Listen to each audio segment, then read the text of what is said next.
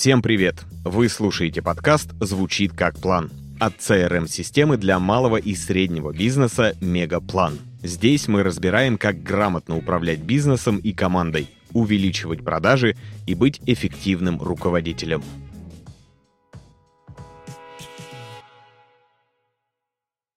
Сегодня мы поговорим о том, как ставят цели Google, Intel и Amazon.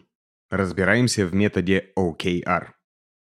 Как-то раз мой знакомый проходил собеседование в одну крупную компанию на позицию маркетолога.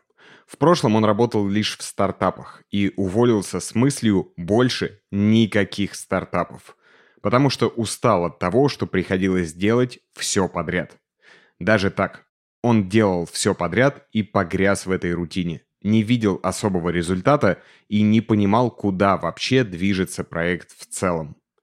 Когда на собеседовании он рассказал, что делал почти все и вообще мега-специалист, директор по маркетингу, который его собеседовал, задал вопрос, который поставил знакомого в тупик.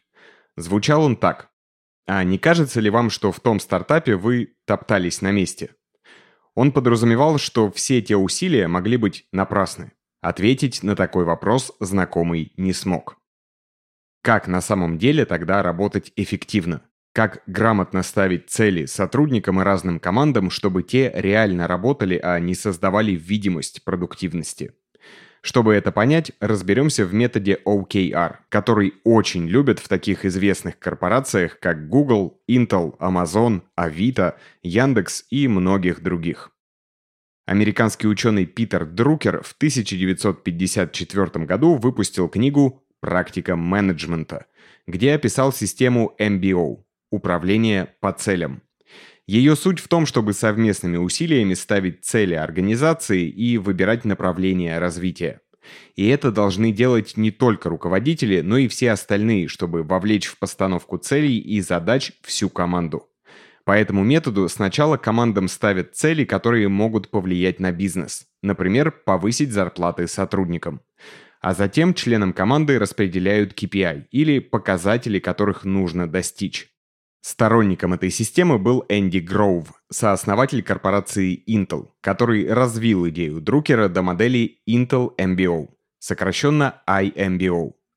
Согласно его модели, при постановке целей нужно ответить на три вопроса. Куда я хочу попасть? Какие шаги мне нужно для этого сделать?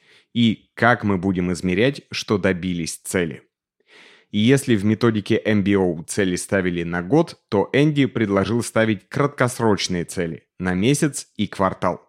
А потом вывел новую гипотезу. Цель должна быть амбициозной, чтобы достичь результата было невозможно.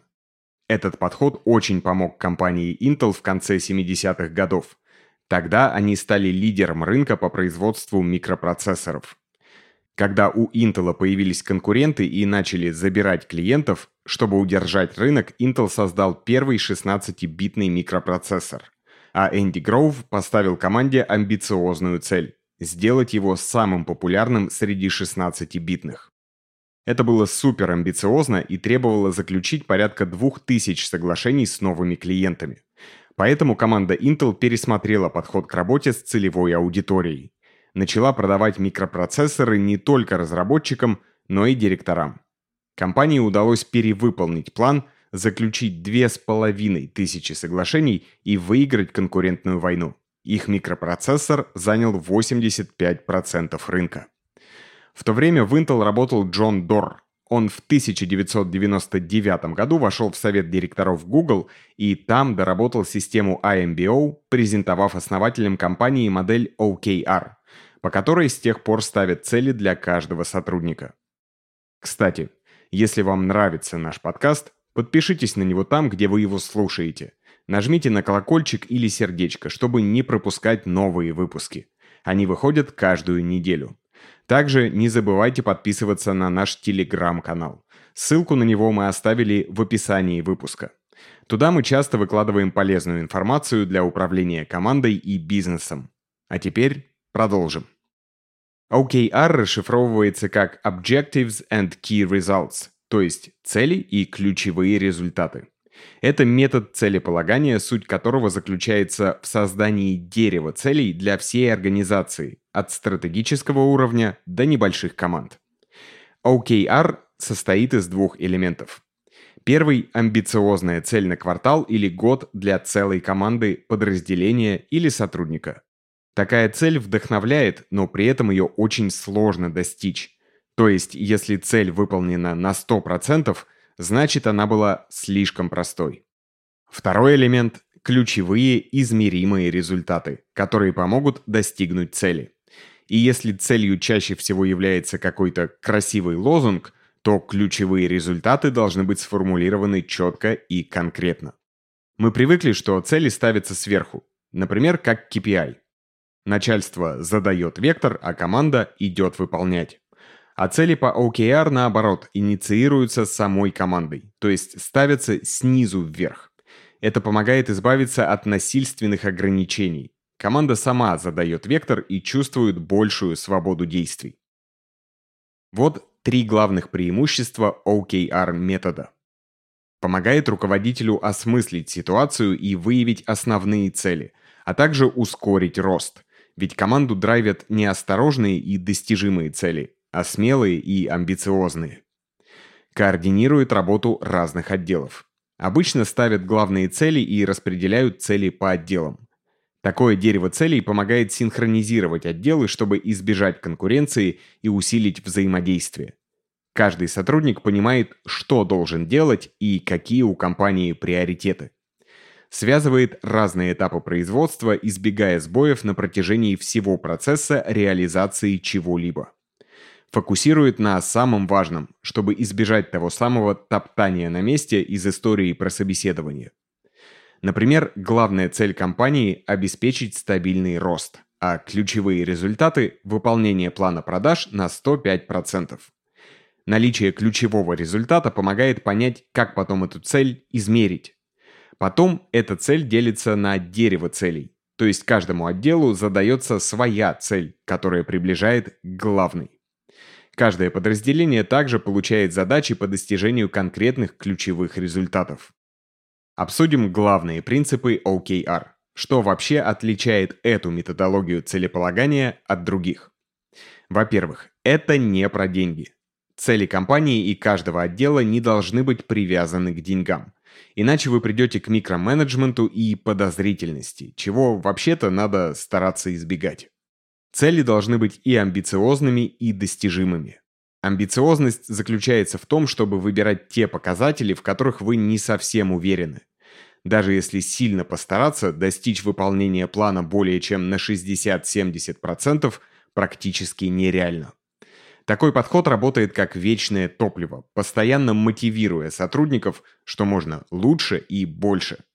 Но я не про изнурительную работу, вы не подумайте. Это нужно для того, чтобы команда не стояла на месте, развивалась и искала неожиданные пути развития и роста. В то же время результаты не должны быть абстрактными и расплывчатыми. Цели должны быть четкими и измеримыми. OKR описывает проблему, но не дает решений. Это добавляет определенную гибкость команде, потому что можно генерировать сколько угодно неожиданных путей роста. И если они не сработают, Просто идти и придумывать дальше.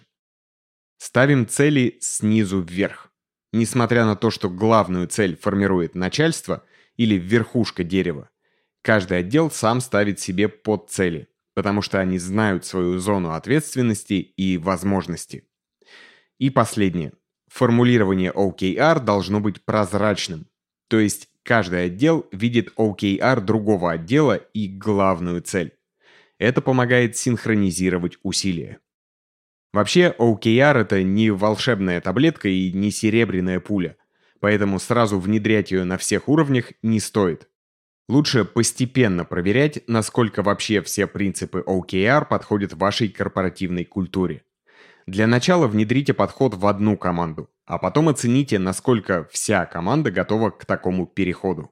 Внедряйте OKR сначала на уровне сотрудников, которые уже давно в компании. Они хорошо понимают процессы и цели бизнеса, поэтому могут работать автономно, сами находить важные проблемы и ставить себе цели. В идеале такая команда сама чувствует, что работает неэффективно и топчется на месте. Таким сотрудникам продать переход на OKR-модель проще. Если суммировать, то путь внедрения OKR для команд с несколькими отделами такой. Во-первых, определить главные цели бизнеса.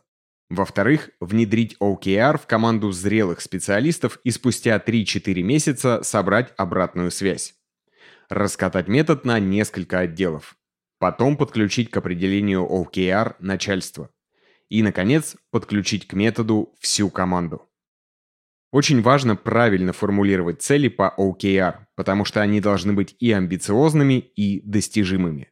И это может быть непросто. Подытожим. OKR – это модель, которая нужна для того, чтобы команда и бизнес в целом не топтались на месте, а достигали результатов. Для этого им нужна драйвовая цель, которая будет мотивировать каждого сотрудника идти к ее достижению. А еще нужны ключевые показатели, с помощью которых это достижение можно отследить, чтобы, опять же, команда не топталась на месте. Поэтому необходимо формулировать главную цель и делить ее на дерево целей, которые распределяются между разными командами. А уже эти команды сами формулируют цели, основываясь на главной, и свои контрольные показатели, которые подсветят результат. Спасибо, что дослушали выпуск до конца. Подписывайтесь на подкаст, чтобы не пропустить новые выпуски. И регистрируйтесь в Мегаплане, CRM-системе для малого и среднего бизнеса. Мы помогаем компаниям управлять продажами и проектами, вести клиентскую базу и улучшать процессы. Попробуйте Мегаплан в работе. Все ссылки оставили в описании выпуска.